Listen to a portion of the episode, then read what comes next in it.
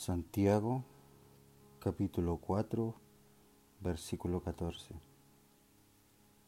Porque, ¿qué es vuestra vida?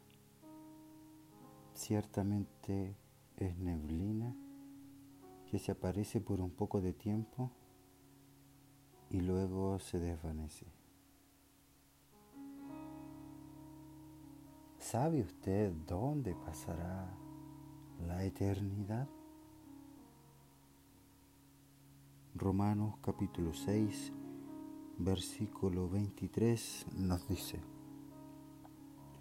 porque la paga del pecado es muerte, mas la dádiva de Dios es vida eterna en Cristo Jesús, Señor nuestro. Si evaluamos nuestra vida a la luz de los mandamientos de Dios, veremos que en muchos casos somos culpables de transgredir o violar su ley. Mentimos, robamos, utilizamos el nombre de Dios en vano. Además, Jesús dijo que si miramos a alguien para desearlo en nuestro corazón, ya cometimos adulterio. También nos dice la Biblia que cualquiera que odia a una persona es homicida. Si somos honestos al evaluarnos, sabremos que si muriéramos hoy y tuviéramos que presentarnos delante de Dios para ser juzgados, seríamos declarados culpables. Y solo hay dos posibles lugares para pasar la eternidad. El cielo y gozo eterno en la presencia de Dios, o el infierno o condenación eterna en un lugar de tormento excluidos de la presencia de Dios. Dios es un juez justo y Él no tendrá por inocente a quien viole su ley. También la Biblia es categórica al declarar que ningún homicida, homosexual, ladrón o adúltero entrará al reino de Dios. Y al decir que no entrarán no se refiere solamente a quedar excluidos. Si no entramos al cielo seremos condenados al infierno. ¿Cómo podemos evitar la condenación? Sabiendo que somos culpables y que Dios ve nuestras obras más justas como trapo de inmundicia, es claro que no podemos salvarnos a nosotros mismos. No hay nada que podamos hacer que pueda acercarnos a Dios por nuestros propios medios. Pero Dios en su gracia y misericordia ha provisto la manera en que podemos ser libres de condenación. Es decir, la forma en que podamos ser salvos y salvados de la condenación que justamente merecemos en pago a nuestras rebeliones y pecados. Imagine por un momento que usted es detenido por cometer un crimen y condenado a prisión de por vida. La fianza es fijada en 100 millones de dólares y usted no tiene forma de pagarla, así que es condenado a la prisión delante de un juez justo. No vale el hecho de que al ser atrapados nos arrepentimos de haber cometido el delito. Tampoco podemos decir que fue solo una vez y fue un error. Tampoco podemos decirle al juez que después de haber cometido ese delito hemos hecho muchas obras de caridad.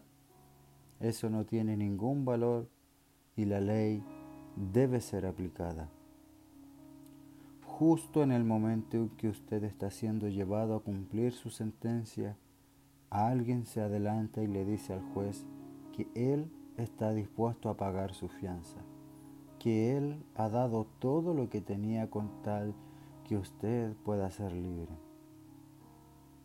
Y esa es la gracia de Dios. Gracias al favor inmerecido de Dios. No lo merecemos, no lo hemos ganado, pero Él en su bondad quiere dárnoslo. Dios envió a su único Hijo a morir para que todo aquel que en Él crea no muera, sino que tenga vida eterna. Él pagó el precio por nuestros pecados y al depositar nuestra confianza y nuestra fe en Él, reconociéndolo como Señor y Salvador de nuestra vida, podemos ser reconciliados con Dios. La salvación genuina y verdadera es posible solo cuando exista entre nosotros arrepentimiento genuino por haber ofendido a Dios, por habernos rebelado contra Él y haber violado su ley. Los apóstoles no hacían una invitación a pasar al frente. No pedían que levantaran la mano o repitieran una oración cuando les preguntaron qué debían hacer para ser salvos. Pedro les dijo, arrepentíos y convertíos.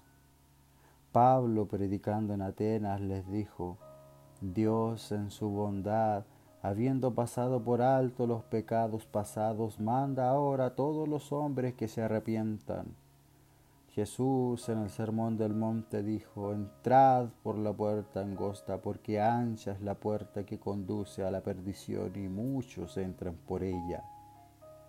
El Evangelio son buenas nuevas de salvación, pero bíblicamente no viene como una invitación sino como un mandamiento.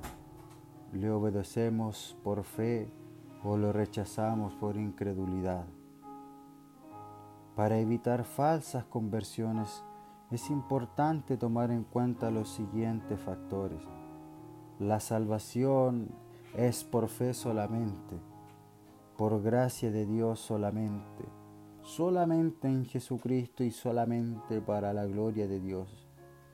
La fe viene por el oír la palabra de Dios. Es imposible que una persona sea salva sin haber escuchado la palabra de Dios. Es erróneo afirmar que alguien se convierte o nace de nuevo antes de escuchar la predicación. ¿A qué está respondiendo? ¿A quién está rindiendo su vida? El hombre debe estar consciente de su pecado y cómo y en qué manera ha ofendido a Dios, quien es santo. Debe saber que su pecado tiene consecuencias eternas. La paga del pecado es muerte y esta muerte no se refiere a la muerte corporal. Todo ser humano morirá en determinado tiempo, momento. Se refiere a la condenación eterna en el infierno. Debe saber que no hay manera que pueda librarse o salvarse a sí mismo por medio de buenas obras. La salvación es por fe, no por obras, para que nadie se gloríe. Debe entender la obra de Jesucristo al venir al mundo. Él vivió una vida santa en un cuerpo humano siendo Dios. Murió por nuestros pecados y resucitó al tercer día bendiciendo y venciendo la muerte y a Satanás. La salvación verdadera involucra arrepentimiento genuino, fe en Jesucristo y un cambio de vida. Este cambio de vida que realmente hemos nacido de nuevo. También es importante entender que ser salvo equivale a ser discípulo y siervo de Jesucristo.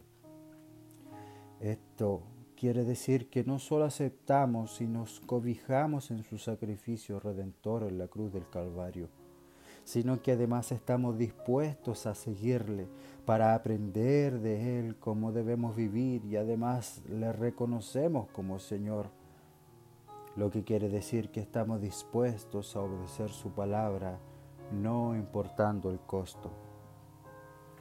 Nacer de nuevo es nacer como una nueva criatura en Cristo Jesús.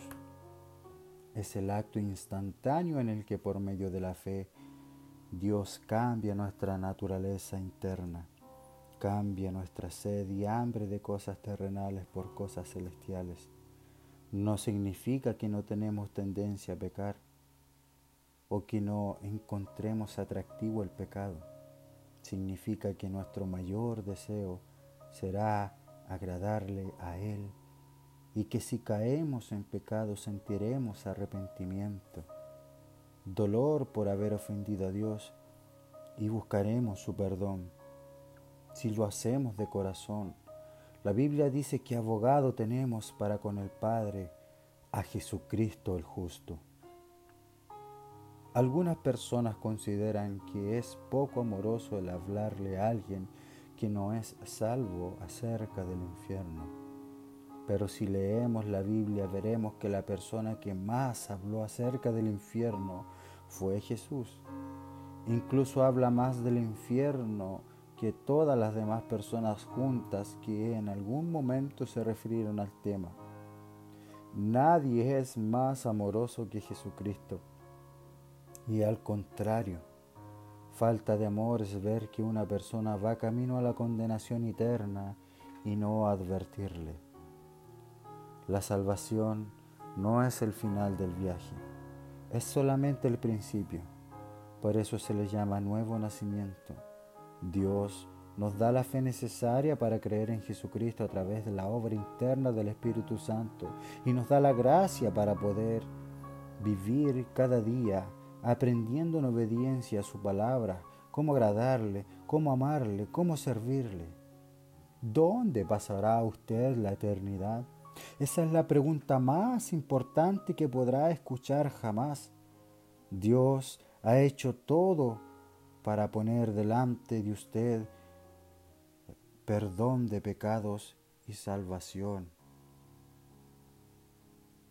Quien cree en el Hijo tiene vida eterna, pero el que rehúsa a creer en el Hijo no verá la vida sino que la ira de Dios permanece sobre él.